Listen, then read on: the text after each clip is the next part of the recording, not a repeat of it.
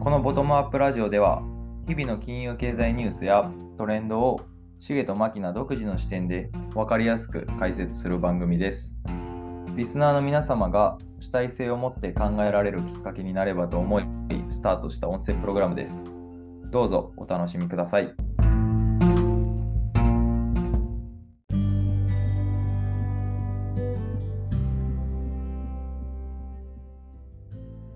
しげさん、こんばんは。こんばんはお久しぶり。りですお久しぶりですいやー、もうすっかり秋になりましたね。そうですねちょっとね肌寒いですね夜はうんまあ、今週は、あのー CPI があるとのことで、はいまあ、今日こ、先ですかね。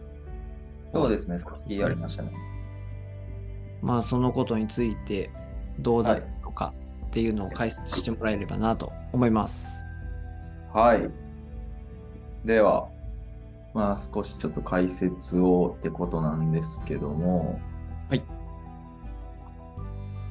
まあ一応ですね、えーこれ確かあの前前回は言ってなかったですかね、そのコアとその総合の予測値とかもう出てるっていう発表って僕言いましたっけ言いましたっけ確か言ってなかったかな言ってなかったですかねまあ一度、もう一度言うと、えー一応その、まあ消費者物価指数ですね、の総合はいが、総合値の一応、えー今回の予測値が3.6%前年比。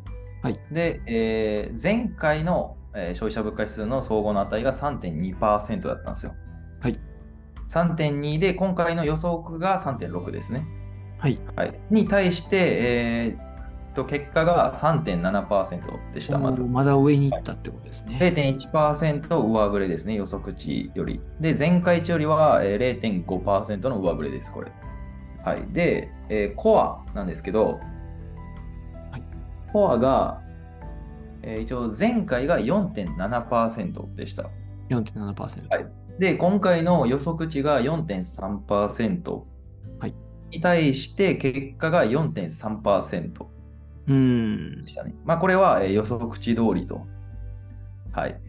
まずこの結果で、えーっと、まあ、マーケットの、まあ、ドル円の特に動きとしては、はいもうごちゃごちゃって感じですね。その上にも下にも行かず。まあ、えー迷いが見れるというか。うんうんで、まあ、僕的には、えーっと、まあ、まずコアがこれだけ鈍化していることにちょっとお、まあ、びっくりしたというか、あーうん、まあ、徐々に鈍化してるなっていう感じでしたね、まず。うんうんうんうんうんうん。まあ、前回4.7%から、まあ、0.4%も下振れというか、うんしてるので、まあ、結構そのコアの方はまあ徐々に下がってきてるなっていう、まあ、なので利上げの効果がまあ出てきてるうんって感じですまずね。うんなるほど。ただあのまあ総合が3.7%なんですよ。はいで、まあ、これに関してはあの、まあ、上振れする原因は、まあ、1個あってそれがオイルですね。今、はい、最近オイルが上がってきてるので、まあ、その影響がまあ出てるのかなっていう。うんうんうんうんなので、まあ、来月とかもまだ影響は出るかなと思ってるんですよ。なるほど。はい、で、まあ、来週 FOMC じゃないですか。はい。はい、で、あのーまあ、9月の FOMC はまあまあ、ほぼ確実に据え置きでしょう。うんうんうんうんまあ、利上げせず一旦ステイっていう形で、でまあ、その、まあ、フェドウォッチってあるんですね、その、先物の、えーまあ、CME シカゴが出してるそのフェドウォッチっていうのがあって、まあ、それももうほぼ据え置きを織り込んでるんですよ、マーケッうトん。も。まあ、なので、うんまあ、9月は据え置きでしょうけど、えーまあ、残り1回ですね、年内は私はまあ利上げすると思ってるんですね。はいはい。はい。で、えっと、まあ、ドットチャートも更新されるんですよ。まあ、以前ちょっと説明したと思うんですけど、ドットチャート。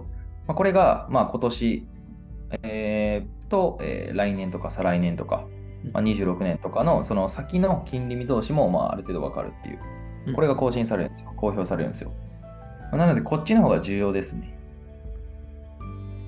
うん OMC 来週のいつでしたっけ、えー来週の、いつでしたっけ、えー20日の、20日ですね、水曜日の、えーこれね、深夜3時なんで、これは、えー確か火曜日、まあ、19日で日付回った3時かなっていう思いますね。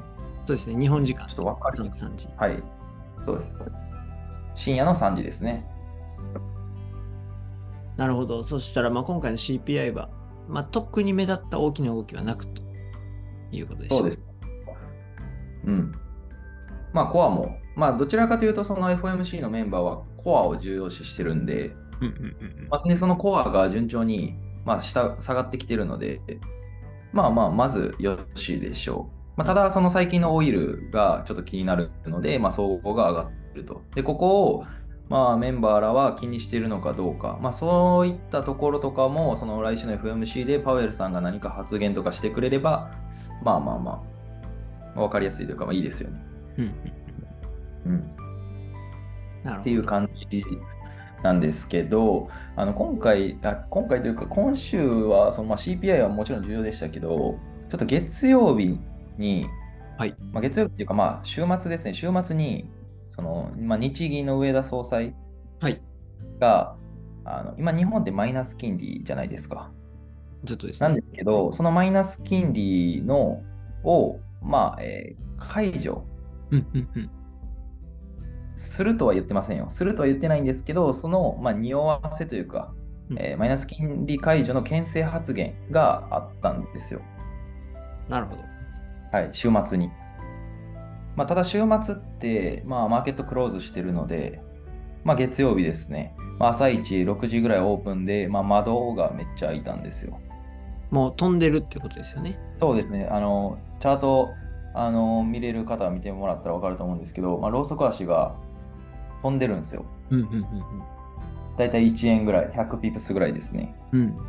うんまあ、なので、まあ、月曜日は、まあ、その上田さんのその発言の影響で、まあ、かなり窓が下に開いて、まあ、そこから、まあ、売りもあったでしょうし、まあ、もしくは、まあ、その発言があって、まあ、円高に向かうっていう、まあ、予測した投資家とかトレーダーも多かったと思うんで、はいまあ、ドル円を、まあ、すでに買ってて持ってる人たちの、まあ、利確とかが多分もしかしたらね入ってたかもしれませうんね。んうんうんまあただ、あのーまあ、もっと下げるかなと思ったんですけど、まあ、日本時間である程度、まあ、下げしぶり、まあ、収まって、まあ、欧州からまあ上げていったというか、まあ、欧州、アメリカ時間とかではもうまあ、そうですね、ほぼ戻してきてたので、まあ、そこまでマーケットはまあ神経質に捉えてないというか、まあ、楽観的というか、はいうん、強く影響はしてないのかなっていうふうには思います。うんまあ、まだできないでしょうし、マイナス金利解除なんか今の状況的に。まあ、なので、まあ、何が言いたいかっていうと、まあ、年内ぐらいはそのドル高、円安目線でまあ変わりないかなっていうふうに、まあ、僕は思ってるんですね。はい。はい。なるほど。まあ、と言いながら、サプライズがあるかもと。10月、11月。そういうことは全然ありますよ。はい。やっぱそういう去年サプライズがね。はい。今147ぐらいだと思うんですけど、はい。去年150いったので、うんこのはい。 9月、10月、11月あたりじゃなかったでしたっけああ、そうですよ。10月ぐらいですね。うん。 10月の、えーっとね、10月半ばぐらいですね。うん150ぐらい行きましたね。で、まあ105まあ、高値で言うと150、もうほぼ2まで行ったんですよ。うんうんうん。でここで為替介入が来たんですそよう。ですよね。会員が来て、はい、そうです、そうです。ではい。まあ、何かそうトレードがしやすいというか、はい。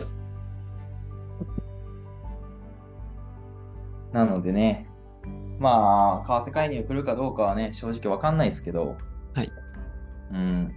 まあ、でも、まあ、僕的には、うん、まあ、この150っていうラインは一旦硬いかなと思ってて、うんで、マーケットも多分そこを挑戦しに来るんじゃないかと思ってるんですよ。うんうんうんうんそのほんまに為替介入が来るかどうかっていう試しにじゃないですけど。ででも僕的にはその150では為替介入来ないかなと思ってて、うんまあ、152より上うん。に来た段階で、まあ、3発ぐらい用意してるんじゃないかなと思います、その国、政府は。